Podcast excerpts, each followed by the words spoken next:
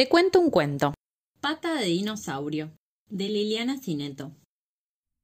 En el nido de mamá Pata apareció un huevo grandote, raro, de color gris. Seguro es un huevo de cisne, dijo mamá Pata, que conocía de memoria la historia del patito feo. Pero cuando se rompió el cascarón, no apareció ni un cisne, ni un patito feo, ni un patito lindo igual a sus diez hijitos recién nacidos, sino un dinosaurio. Mamá Pata casi se desmaya al verlo, porque era verde, tenía escamas ásperas y dientes enormes y puntiagudos. Se quedó con el pico abierto de la sorpresa. Es que no tenía idea de qué clase de bicho era ese, porque no se mencionaba nada parecido en la historia del patito feo. Miren, no lo tome a mal, pero yo creo que acá hay un error, le explicó mamá Pata, que era realmente muy amable. El dinosaurio empezó a llorar. Enormes eran sus lágrimas, porque claro, eran lágrimas de dinosaurio. Lloraba tanto que se formó un chaquito a sus pies y los diez patitos aprovecharon para nadar ahí. A mamá Pata le dio no sé qué verlo llorar. Es que ella tenía buen corazón, no como la del cuento del patito feo. Y aunque el dinosaurio fuera un dinosaurio, también era un bebé, y estaba perdido y solito. Y ella era una mamá, aunque fuera una mamá pata. Bue, bue, no se ponga así, lo consoló mientras le daba una palmadita en el lomo con el ala derecha. Quédese nomás. Y se llevó a los diez patitos y al dinosaurio al lago, para la primera clase de natación. En realidad solo tuvo que enseñarle a él, porque los patitos ya habían aprendido en el charquito de las lágrimas.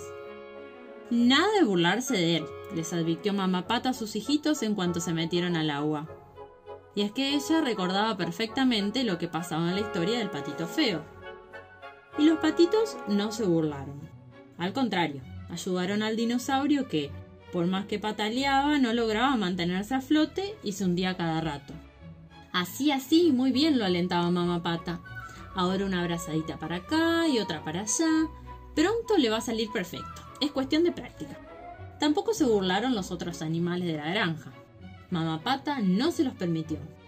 Cada uno es como es, defendió el dinosaurio cuando algunos lo miraron torcido. Nadie discutió, porque nadie quería sentir sus picotazos. Mamá Pata era bravísima cuando se enojaba. Muy pronto en la granja se acostumbraron a ver pasar a Mamá Pata con su familia y a verlos acurrucados bajo sus alas cuando llovía, cuando hacía frío, cuando tenían sueño o cuando ella les contaba historias como las del patito feo a la luz de la luna. A veces el dinosaurio se ponía triste a ver su imagen reflejada en las aguas del lago, porque se comparaba con los patitos. Entonces mamá pata le decía, no, usted no se parece a ellos, pero también es precioso. Es cierto que a mamá pata le costó criar al dinosaurio. Tuvo que enseñarle buenos modales y enseñarle a comer y a no jugar bruto, y no siempre se entendían. Pero criar a los diez patitos también le dio trabajo. Unos hacían capricho, varios peleaban, muchos eran dormilones, otros no querían peinarse las plumas. Y además, el dinosaurio aprendió todo, o casi todo, porque nunca llegó a ser un gran nadador. Y era buenazo y tan cariñoso. Y si se equivocaba o hacía lío, sabía pedir disculpas. Mamá Pata estaba orgullosa de él, por eso, el dinosaurio nunca tuvo que irse a vivir lejos como le pasó al patito feo.